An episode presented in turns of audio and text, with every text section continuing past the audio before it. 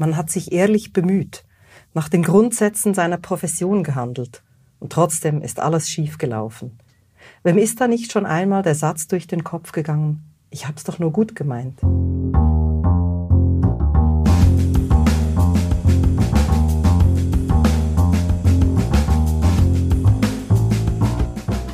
Sozial, ein Podcast der Zürcher Hochschule für angewandte Wissenschaften zum Nachdenken und Handeln in sozialer Arbeit.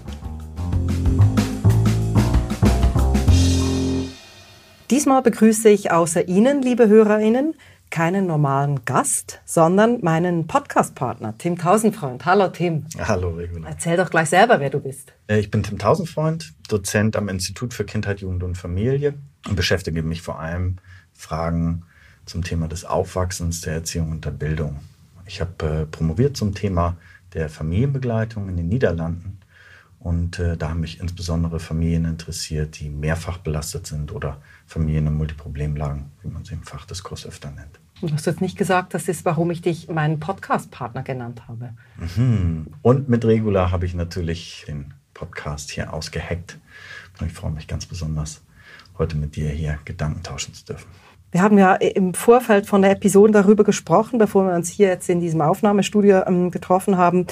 Ich habe dich gefragt, Tim, über welches Thema wollen wir zusammen eigentlich sprechen? Und dann hast du sofort geantwortet, über Ideologien in der sozialen Arbeit. Warum?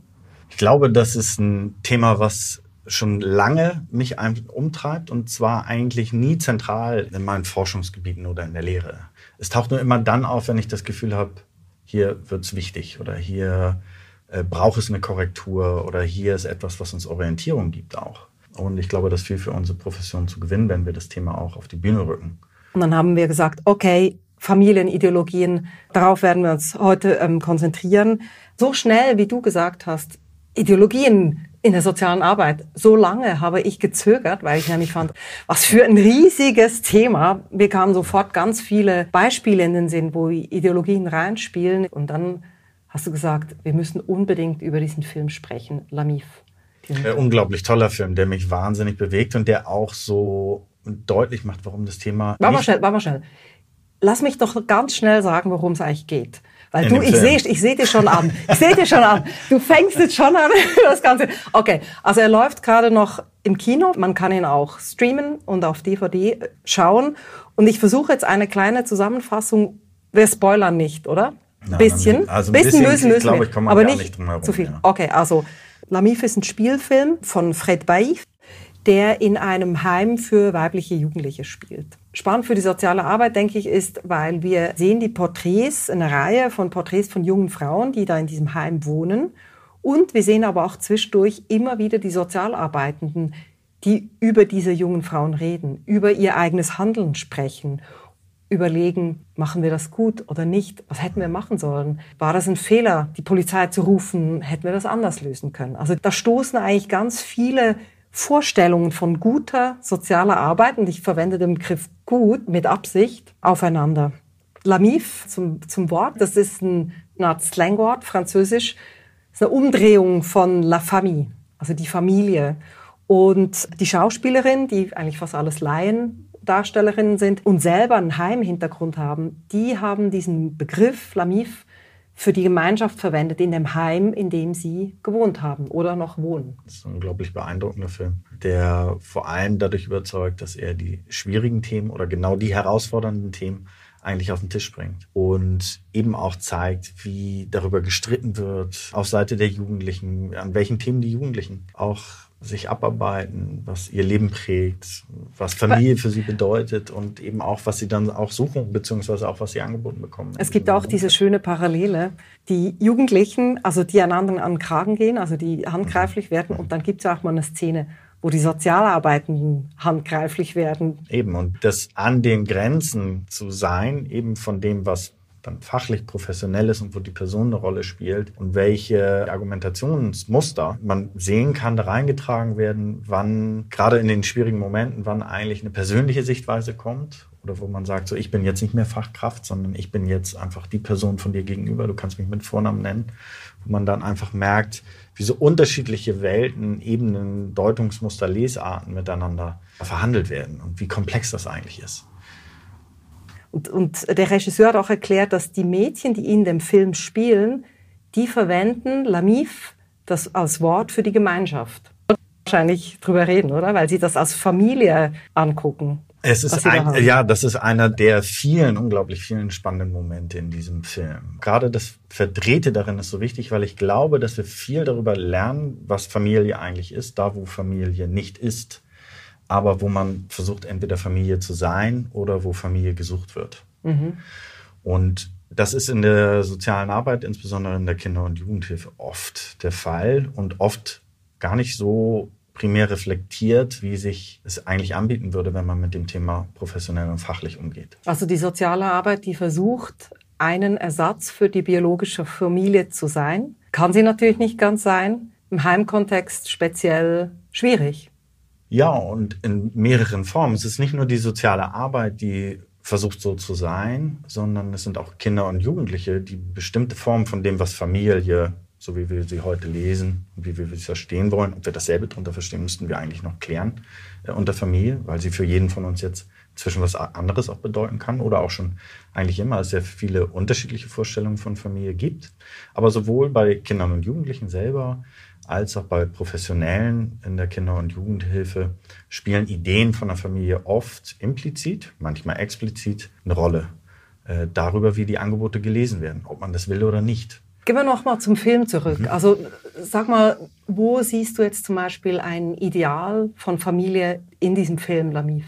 Es sind sehr unterschiedliche Formen. Man sieht es sehr stark vor allem auch an der Heimleiterin mhm. selber, die eigentlich an verschiedenen Stellen sich engagiert für die Kinder und Jugendlichen und selber sich mit eigenen Themen auch beschäftigt, die ihre Familie betreffen und die eigentlich immer wieder hineingetragen werden in den Kontext, da wo sie verletzlich ist, da wo sie stark reagiert, da wo sie bestimmt auftritt. Das sind immer wieder eigene Formen der Familienbiografie von ihr, die sehr bewegend sind in dem Film. Eigentlich kann man sagen, jedes Porträt oder jede von diesen jungen Frauen steht so für einen Aspekt. Da gibt's die junge Preciös, die kam ja ins Heim wegen einem falschen Vorwurf, aber sie wollte weg von der Mutter, weil sie mhm. gesagt hat, ich muss mich um die Mutter kümmern. Und das war auch so ein Punkt, über den wir gesprochen haben mit den Ideologien. Also wenn es den Eltern gut geht, geht es auch den Kindern gut. Das ist falsch, hast du immer gesagt. Mhm. Aber der Fall jetzt von Preciös, das wäre doch jetzt so ein Beispiel dafür, wo man sagt, ja, wenn es der Mutter gut gehen würde, psychisch in dem Fall, würde es der Tochter doch auch besser gehen. Wichtig ist, glaube ich, zu verstehen, was Ideologien eigentlich sein können. Du hast gerade gesagt, wenn es der Mutter gut geht, geht es dem Kind gut.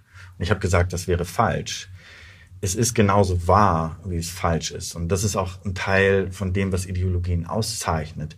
Sie haben immer ein Stück ein Wahrheitsgehalt, aber wenn man sie ultimativ setzt, also wenn sie quasi als die einzig wirkliche Wahrheit zentral gestellt werden und man sich nur noch daran orientiert, und das tun wir in vielen Fällen implizit oder manchmal auch explizit, da aber sehr kritisch darauf zu sein, dass das in manchen Fällen so ist, aber nicht in allen Fällen so sein muss, äh, das ist ganz zentral, wenn man sich mit Ideologien beschäftigt. Also das ist eigentlich die Perspektive oder die Frage falsch. Sind Ideologien gut oder schlecht, sondern wie gehen wir mit Ideologien um? Oder sind wir fähig, sie zu hinterfragen? Sind wir fähig, sie in uns zu erkennen? Wir haben auch über ein Buch gesprochen von Matthias Schwabe, Die dunklen Seiten der Sozialpädagogik. Er geht ziemlich hart ins Feld mit der Profession der sozialen Arbeit. Er sagt, viele sind eigentlich gar nicht fähig zu erkennen, sie handeln jetzt nach einer Ideologie. Ideologisch argumentiert immer der andere. Wenn wir uns die Diskurse angucken, wenn ich sage, nein, das ist doch ideologisch, dann ist es in der Regel nicht, dass ich sage, ich bin so ideologisch. Wenn, dann bin ich idealistisch. Oder dann habe ich ein hehres Ideal, ich weiß, wie mein Helferethos aussieht, ich will was Gerechtes, ich habe sehr äh, klare Vorstellungen davon, dass ich den Weltfrieden erreichen will, auch wenn ich ihn nicht erreichen kann. Das sind Ideale, denen wir nachstreben. Und das Gefährliche an der Ideologie ist, dass wir sie für uns selber eigentlich kaum in Anspruch nehmen und dass wir in den meisten Fällen etwas setzen, was eigentlich dann als gegeben genommen wird. Wir hinterfragen es auch nicht. Und wenn wir ideologisch argumentieren, dann machen wir eigentlich auch nicht deutlich, woher der Standpunkt kommt. Das ist das, wo die Familienideologie in der Heimerziehung so wirkmächtig wird, weil sie in der Nachkriegszeit, in der Abkehr von der Heimerziehung als totale Institution gerade stark Reformbedarf hatte und dann familienideologisch, also sich ausgerichtet hat an der Familie, aber ohne das eigentlich fachlich zu reflektieren, was sind eigentlich die Kernqualitäten dessen und wo bricht sich das allenfalls auch mit unseren Angeboten von der Heimerziehung. Und wenn man dann so ein Ideal hat und das einfach lebt und nicht sozusagen äh, der Reflexion zugänglich macht, dann wird es gefährlich, wenn man bestimmte Unterschiede vielleicht nicht sieht. Du hast jetzt gerade von der Nachkriegszeit gesprochen, ist schon eine ganze Weile her. Die Kritik von Matthias Schwabe, die ist relativ neu und er fragt dann so, was ist gute und was ist schlechte Sozialarbeit und er sagt, die Frage nach schlechter Sozialarbeit, die würde reflexhaft auf Ablehnung stoßen. Also dieses Wort mhm. reflexhaft, das fand ich schon ein sehr starker Vorwurf gegen die Profession. Anscheinend fällt das SozialarbeiterInnen besonders schwer, auf diese Selbstkritik zu reagieren. Ich glaube, dass es sehr wichtig ist, gerade die dunklen Seiten, wie er das nennt in seinem Buch, explizit in den Fokus zu rücken. Vielleicht auch aufgefordert zu sein, ein Stück bescheidener oder realistischer zu sein in dem, was wir allenfalls auch erreichen können.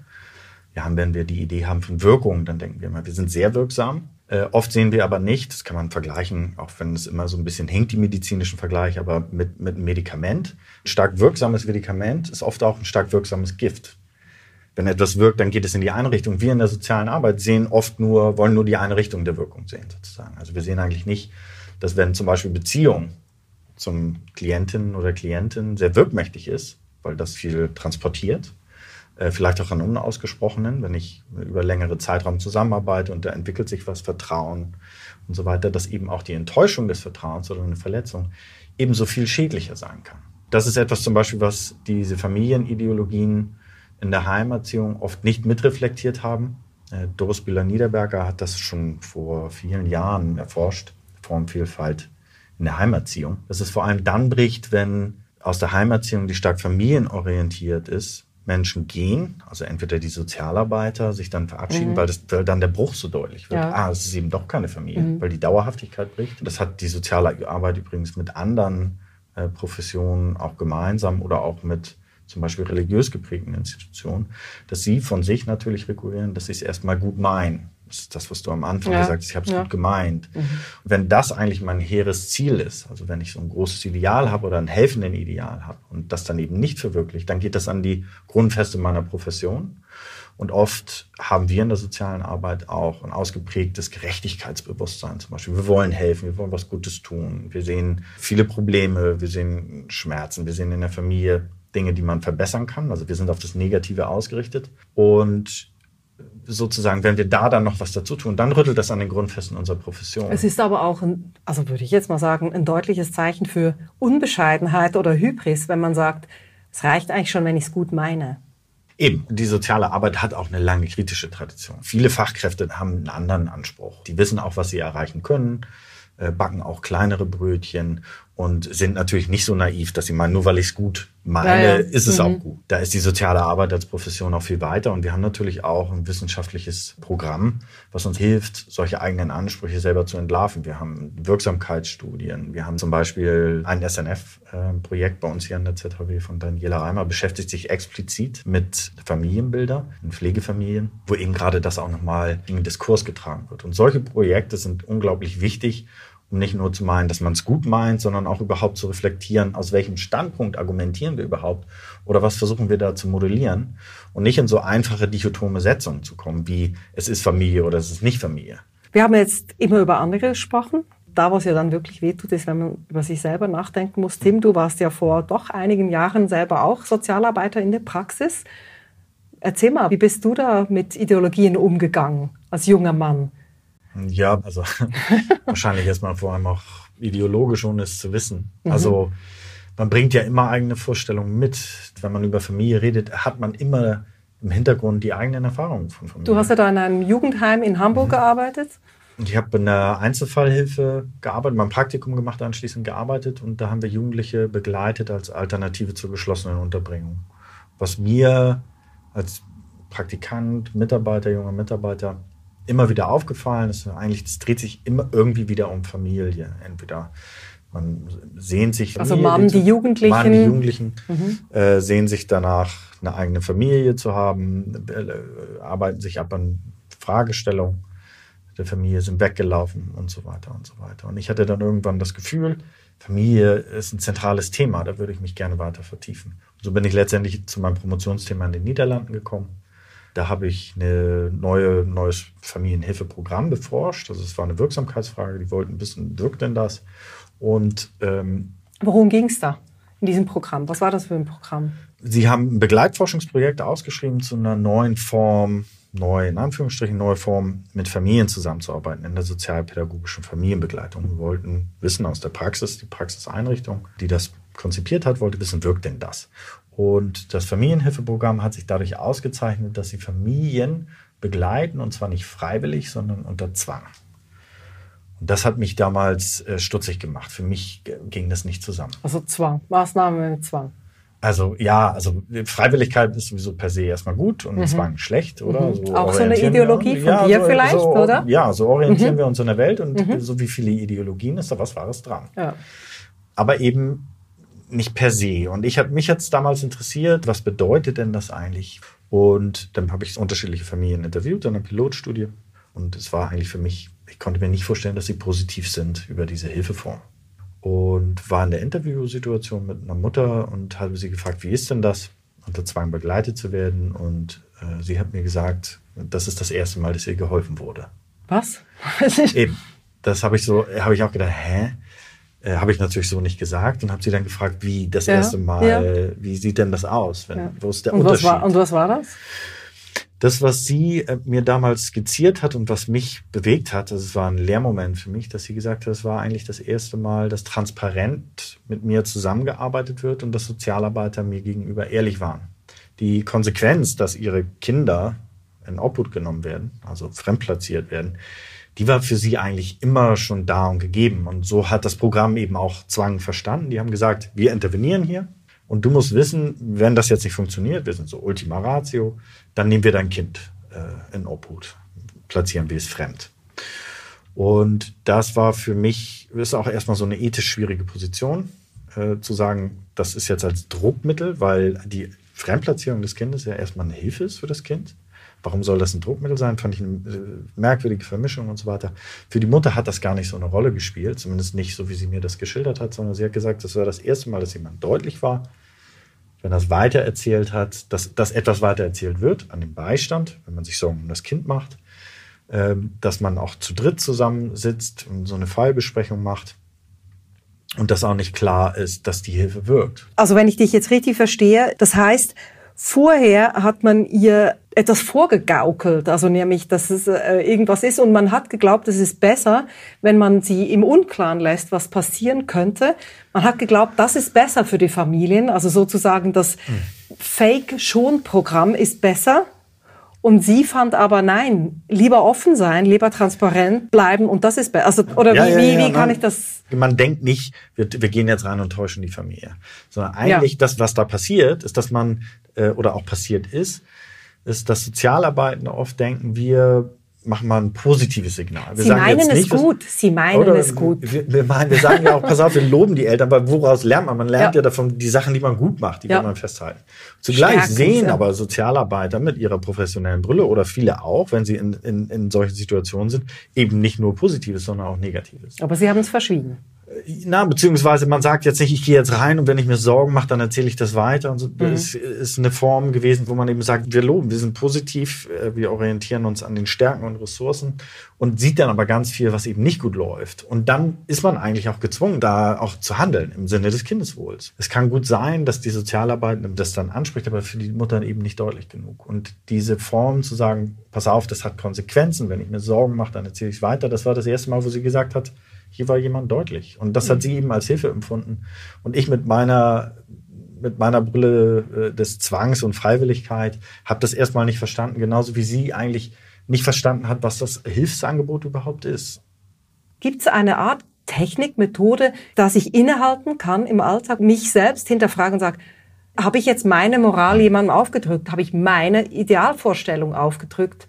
Ist das genug angekommen schon in den Hochschulen? Was würdest du sagen? Ich glaube, dass wir das eigentlich immer wieder tun. Es hat vielfältig bei uns im Curriculum spielt das eine Rolle. Die reflexive soziale mhm. Arbeit, also darüber zu reflektieren, mhm. den eigenen Standpunkt zu hinterfragen, Forschung dazu mhm. zu nutzen, empirisch zu sein. Wenn man eine Setzung macht, bestimmte Ideen, die wir so mit uns mittragen, dass wir dann sagen, stopp äh, im, im Studium. Äh, was ist denn das? Begründe das. Wo kommt das her? Wie kommst du auf die Idee, dass das gut ist? Insbesondere dann, wenn es schwierig wird, nehmen wir auch Unhinterfragtes als Orientierung mit in unsere Hilfen oder in den Diskurs. Dass ich denke, das ist jetzt wichtig. Hier muss ich einen Punkt machen. Lamif, finde ich, macht das ja auch nochmal sehr deutlich. Das, was es natürlich nicht ist, das macht der Schwabe auch sehr deutlich. Es gibt nicht den Punkt, wo wir einmal damit fertig sind, wo wir ja. alle Ideologien ja. der sozialen Arbeit entlarvt haben und damit einen reflexiven Umgang haben. Also meine ich zumindest, dass es diesen Punkt nicht gäbe dass wir den aber nichtsdestotrotz anstreben müssen. Wir neigen eigentlich dazu, zuerst zu bewerten. Das ist schlecht, das ist gut, das darf man, das darf so man nicht, das ist unprofessionell, das ist alles ja. so mhm. dichotom, binär, dichotom, machen wir eins. Mhm. Oder ja, binär mhm. kodiert, das ist ja. vieles davon. Oder richtig, falsch, nicht ein bisschen richtig, nicht ein bisschen falsch, sondern zweigliedrig. Und Bewertungen sind für uns wichtig in der sozialen Arbeit. Wir müssen andauernd immer wieder bewerten und wir müssen die auch vertreten können und wir müssen sie auch fachlich darlegen. Und das ist eigentlich das Wichtige. Was Schwabe nochmal deutlich macht in dem Buch, ist eine Form von Bescheidenheit dabei vor diesen Bewertungen, um eigentlich erstmal wahrzunehmen, was kann denn das alles sein? Welche Qualitäten hat es? Und nicht zuerst eine Bewertung zu nehmen, sondern überhaupt erstmal wahrzunehmen, was ist vorgefallen, Ambivalenzen zuzulassen, dann in den reflexiven Prozess zu gehen. Und das ist eigentlich eine Praxis, die wir kennen, den wir begegnen vielen reflektierten Praktikerinnen und Praktiker, die sehr neugierig sind, hilft das überhaupt, was ich tue? Auch grundlegende Fragen sich trauen zu stellen. Eigene Fehler auch besprechbar machen. Die äh, Fehlerkultur, das ist zum Beispiel so ein Ansatzpunkt. Also, dass man sagt, wir müssen eine etablierte Fehlerkultur haben. Aber die Fehlerkultur kann natürlich auch so ein ideologischer Punkt, so als wenn es auf einmal gut wäre, äh, dass ja. man Fehler macht. Oder als wenn ein Fehler, nur weil man sagt, man hat eine Fehlerkultur, etwas ist, was sozusagen eigentlich begrüßungswert ist. Niemand wird sich freuen, Fehler zu machen. Wichtig ist dann zu schauen, was bedeutet denn das überhaupt, einen gekonteren Umgang mit den eigenen Fehlern zu haben? Was braucht es dafür? die Frage nach der Professionalität und nach der Reflexion, die brandet eigentlich immer dann auf, wenn es zu eklatanten Fehlverhalten gekommen mhm. ist. Als du gesagt hast, Ideologien in der sozialen Arbeit, ich dachte natürlich sofort Odenwaldschule, also diese Landheime in Deutschland wo dann über Jahre hinweg unter dem Deckmantel der Reformpädagogik oder der falsch verstandenen Reformpädagogik, dass immer dann, wenn es dann so Skandale gibt, dann sagen alle wieder, ja, die soziale Arbeit, die muss sich jetzt da dem mal stellen und trotzdem kommen immer wieder solche Dinge ans Licht. Das ist richtig und die Odenwaldschule ist natürlich, finde ich, ein ganz zentrales Beispiel, um das zu reflektieren. Ich würde nicht denken, dass die Reformpädagogik missbraucht wurde, sondern dass es durchaus auch Qualitäten gibt in dem Diskurs, der Reformpädagogik, die diese Missbrauchsfälle mit ermöglicht haben. Ganz kurz, Tim, bevor wir in die Tiefe gehen, wir haben den Begriff Reformpädagogik verwendet. Woher kommt der Begriff? Was ist das? Ich fasse es kurz zusammen. Ja. Reformpädagogik ist die Idee, Pädagogik vom Kind aus zu denken. Also Probleme, die Kinder haben und nicht die Kinder machen. Es geht zurück bis auf Pestalozzi, die Ideen von Rousseau werden da auch aufgegriffen in der Reformpädagogik, haben so um die Jahrhundertwende letzten Jahrhundert gerade in der sozialen Arbeit, Sozialpädagogik nochmal eine zentrale Rolle gespielt. Figuren, die damit verbunden sind, sind wie der Hermann Nohl und seine Ideen und Ausführungen dazu. Das Zitat, was ich ihm gebracht hatte, das ist von ihm und ist aufgegriffen worden in vielfältigen Formen, sei es eben in Schulen oder in der Heimerziehung, was vor dem Zweiten Weltkrieg schon eine zentrale Rolle gespielt hat, diese neuen Ideen von der Jugendbewegung ausgehend und dann insbesondere auch nach dem Zweiten Weltkrieg wieder aufgegriffen wurden, um sich gegen die autoritären Erziehungsvorstellungen äh, zu wehren und eigentlich demokratische Ideale wieder in pädagogische Institutionen zu tragen. Was dabei aber auch eine Rolle spielt, ist, dass viele verschiedene, es gibt nicht die reformpädagogische Bewegung an sich, sondern es gibt viele unterschiedliche Lesarten und Ausgestaltungsformen davon, wo auch immer wieder Ideologien Platz gefunden haben oder das mitgetragen haben. Und in der Odenwaldschule, zumindest ist das eine der Analysen von dem äh, sehr guten Buch von dem Jens Brachmann, Tatort Odenwaldschule, zur Aufarbeitung eben, welche systemimmanenten Faktoren gibt mhm. es dabei, mhm. welche Tätersysteme, wie wurde auch aufgearbeitet dabei und welche Konsequenzen hat das, um das aufzubereiten. Und bei der Aufarbeitung spielen ja die Familienideologien eine Rolle. Also das hat ja Brachmann eben auch gezeigt. Die Odenwaldschule, es war ein Internat. Äh, Landheim. Ein Landheim, oder? wo sehr unterschiedliche Schülerinnen und Schüler zusammengekommen sind, zum Teil eben über Jugendämter, das auch zugänglich gemacht wurde. Und die haben in Häusern zusammengewohnt mit einem Familienoberhaupt. Der hieß auch Familienoberhaupt. Paterfamilie? Familienideale spielen dabei eine Rolle, Familienoberhaupt. Es gibt so bestimmte Begrifflichkeiten, die diese Familienanalogie sehr nahelegen. Und das Wesentliche dabei war, dass zwei Formen, das einerseits den Missbrauch auch begünstigt hat, diese Form der Zusammenarbeit, unter anderem eben aber auch die starke Form des Zugehörigkeitsgefühls, also die Enge, die Nähe dabei, äh, so ideologisch aufgeladene Form, der pädagogische Eros als ideologisches argumentierendes Modell, was heutzutage eigentlich im Diskurs aus meiner Sicht gar nicht mehr so häufig auftritt, aber dennoch wichtig ist, um es zu verstehen. Und Würde auch niemand jetzt mehr vertreten, der pädagogische Eros. Ja, lass, lass mal, lass mal, komm, wir, wir, wir schweifen schon wieder ab. Ja, ich habe ja gesagt, ich, ich habe ja mal, gesagt, Tim, das Thema ist riesig. Das ist auch riesig und wir, da, da läuft auch viel durcheinander. Mhm. Ähm, wichtig, aber das zeichnet es unter anderem aus. Und das Wichtige ist bei der Odenwaldschule, dass es nicht nur die Form dieser, wie die Erziehung da eingerichtet war oder wie die, der Ort eingerichtet war, äh, das begünstigt hat, äh, die Tätersysteme, die sich da zusammengefunden haben, sondern auch die Aufarbeitung ganz stark davon geprägt war, um eben diese Familienmodelle nicht zu kippen, sondern eigentlich die Präventionsmaßnahmen, um das zukünftig zu verhindern. Und Modelle immer wieder adaptiert wurden, um auch diese reformpädagogischen Ideale, die dann da zum Ausdruck kamen oder da auch gelebt wurden, damit die nicht kippen. Und die waren so stark, dass eigentlich sehr früh schon immer so nach außen hin beschützt wurde. Also es war einer der Faktoren. Es gibt viele Faktoren in der Aufbearbeitung, die nach außen hin sehr schwierig waren und eigentlich die Aufarbeitung auch behindert haben. Zumindest so habe ich die Analysen gelesen. Eben, dass da das so stark geschützt wurde. Und es ist nicht nur, dass es das begünstigt und es ist nicht nur einfach der Übeltäter sozusagen, der es eben nicht gut meint mhm. oder in den Argumentationen dann das auch noch als gut gemeint darstellt, ähm, sondern eben auch, dass wir, und ich sage wir als Profession, dann immer wieder dazu neigen, das auch zu schützen, bestimmte Ideale, als dann, da gibt es dann den Einzeltäter und eigentlich hat das damit gar nichts zu tun, anstatt es grundsätzlich auch hinterfragen zu können. Mhm. Zum Schluss von unserem Gespräch möchte ich an den Anfang zurückkommen, zum Film Lamif. Stell dir vor, du bist Sozialarbeiter in diesem Heim, wo die jungen Frauen wohnen. Mhm. Du sitzt da in diesem Zimmer mit den Sozialarbeitenden und es wird diskutiert, haben wir das jetzt richtig gemacht, falsch gemacht, was hätten wir machen sollen? Was wäre deine Rolle? Wer wärst du da?